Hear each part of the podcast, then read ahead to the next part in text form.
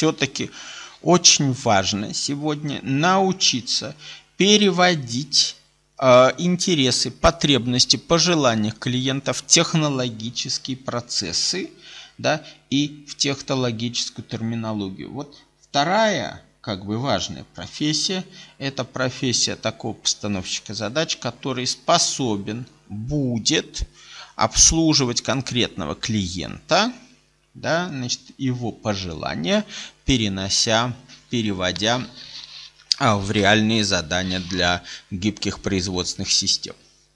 Значит, вот, собственно говоря, опять же, это потребует технического образования, то есть обслуживающий труд, а, какие-то высококвалифицированные, а значит и высоко, а, как бы это помягче сказать, высокооплачиваемые, естественно, места в сфере а, этого самого нашего драгоценного вот, обслуживания, да, оно тоже требует теперь и будет требовать инженерного образования.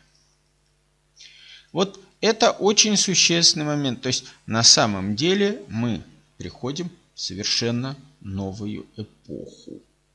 В совершенно новую эпоху.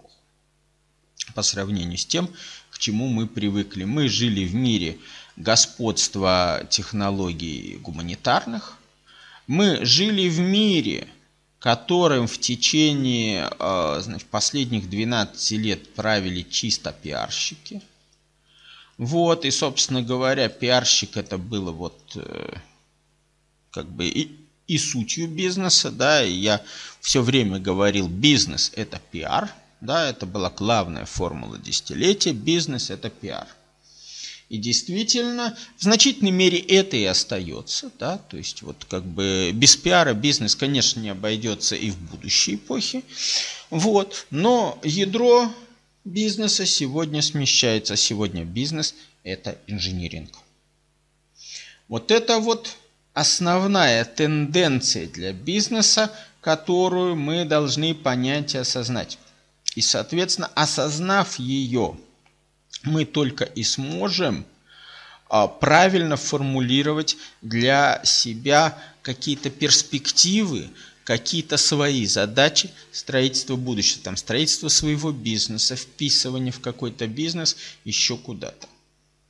Вот это вот надо очень хорошо понимать. Идем дальше. А дальше, э, ну, если, значит, начинать спрашивать, а какой бизнес сегодня вот имеет наибольшую перспективу? А я отвечу, и отвечу я э, неким таким, может быть, отсылом, это будет перекликаться к на, с нашим вот э, как бы политологическим циклом постиндустриальный переход и мировая война.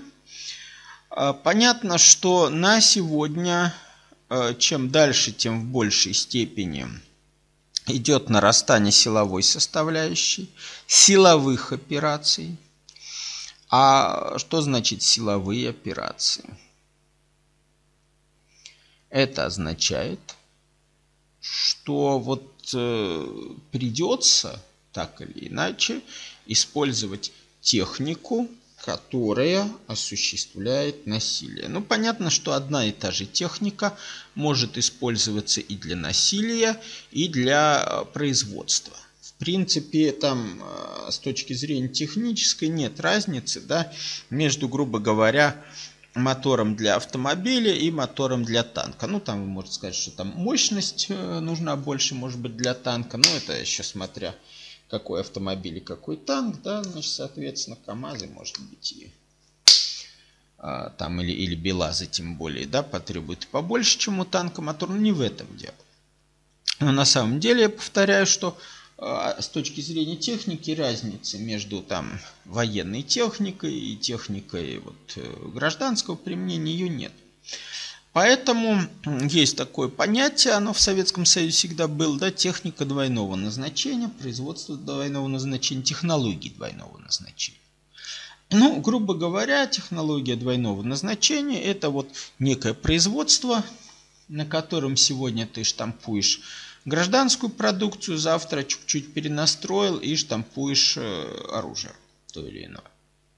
Значит, соответственно, Сегодня, принципе, есть очень много вещей, которые могут, могут использоваться и как продукт э, в гражданской сфере, и как э, продукт в, вот, э, соответственно, этого самого военного применения. Но я приведу сейчас в качестве примера значит, пример очень маленького бизнеса, который сделал мой э, питерский родственник, он студент, э, значит, молодой мальчик. Значит, соответственно, он придумал небольшой бизнес, но, естественно, его мало интересовали какие-то там геополитические моменты, он никогда им не интересовался, он интересовался возможностью подзаработать, ну и как все, так сказать, выросшие в нашем обществе, основанном на религии денег люди, тем больше действительно у него там есть объективная нехватка денег, да, значит, свойственная для этого возраста при любой цивилизации. А, соответственно, э, в обществе, в котором э, господствует монетаризм, естественно, нехватка этого ресурса финансового, она достаточно унизительна, поэтому вполне естественно мотивация так или иначе заработать денег. Ну вот, собственно, только эта мотивация для бизнеса у него изначально и была. Ну, придумал он неплохой бизнес, э, мотивировать, э, ну, скажем так, э, фотографировать при помощи, ну, значит, аэрофотосъемку организовывать, то есть они там с другом спаяли какой-то, значит, беспилотный маленький самолетик, на него приделать камеру и, соответственно, по заказам разного рода там, а, как их называют, Э, заказчиков, да, значит, тех или иных, вот э, осуществлять аэрофотосъемку, кому что нужно там сфотографировать сверху. Вот, собственно говоря, вот э, такой простой, незамысловатый бизнес. А, значит, когда он у меня спросил, где можно получить инвестиции на этот бизнес, я ему сказал, что ну, достаточно в интернете просто опубликовать, что ты хочешь сделать такой бизнес, и инвестор появится. В действительности все оказалось еще проще. Ему там а, понадобилось всего лишь чуть-чуть потрепаться об этом бизнесе с кем-то в институте, в котором он учится. Значит, и тут же ему вот э, там какой-то доцент или профессор, значит, не знаю, вот кто-то из преподавателей, значит, об этом услышавший тут же и подогнал инвестора, который вот э, на это дело деньги дал. То есть все оказалось быстрее, не, не понадобилось даже в интернете э, что-то там рекламировать, грубо говоря, и так пацанчика нашли. Да? Вопрос почему? А почему, грубо говоря, э, инвестиции появились, как только вообще о них просто заикнулись в данном случае? Откуда они появились? То есть здесь не было неправильной какой-то фандрайзинговой деятельности, да, соответственно, с их стороны, не, естественно, какого-то правильного поиска инвестора, то есть ни, ни, ничего не было, а деньги пришли сами, да. И почему я, собственно говоря, изначально сказал, что вот, ну, придут, э, так сказать, раньше, чем ты думаешь, да, значит, ну, хотя я его, естественно, предупреждал, чтобы он был очень осторожен с этими инвесторами. Из каких я исходил соображений? Очень просто, ведь а, технология аэрофотосъемки – это технология двойного назначения. А все, что связано с двойным назначением – а в окружающем нас мире давно уже отслеживается какими-то заинтересованными силами. Ну, подробнее о том, какими мы будем говорить как раз на вот этом вебинаре, на цикле, посвященном мировой войне, да, соответственно, предстоящей или идущий уже в какой-то мере. А соответственно, э, ну факт остается фактом, что на самом деле появляется кто-то, ну, значит, кому посоветовали вот проинвестировать.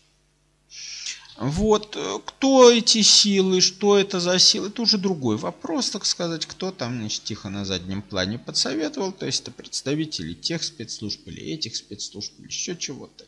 или каких-то групп частных интересов, это уже не важно.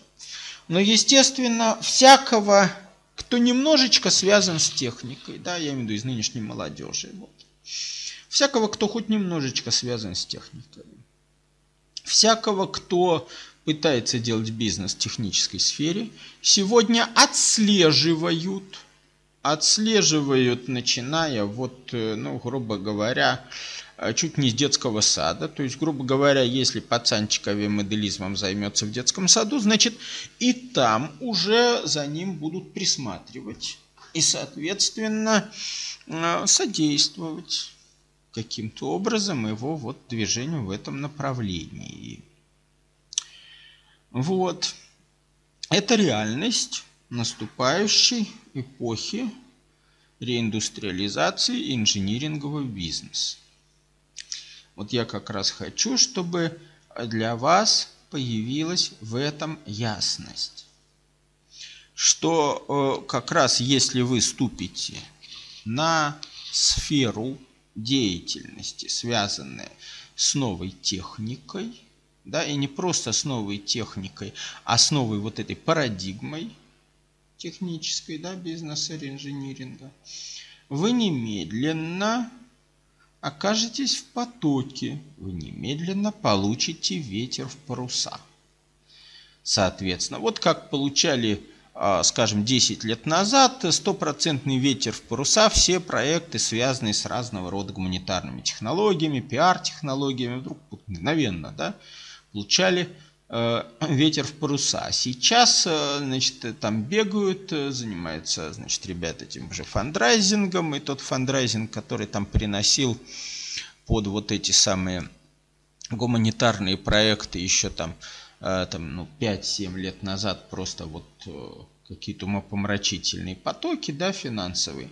Сейчас э, как-то эти потоки уже так иссякают, превращаются в ручеек, уже инвесторы стали крайне разборчивы в направлении, вот что это такое, значит, за, за очередная шиза, что вы там за шизу очередную гоните, какой тут интерес, значит, какие тут СМИ, какие тут, значит, там общественные акции, ну и так далее. Все это уже никого не интересует. И, собственно говоря, эти ребята уже так спустились, грубо говоря, значит, из прослойки первого ранга уже вот куда-то там во второй слой спускаются, а на их место приходят в новом поколении, да, значит, соответственно, статус обретают те, у кого в руках техническое образование.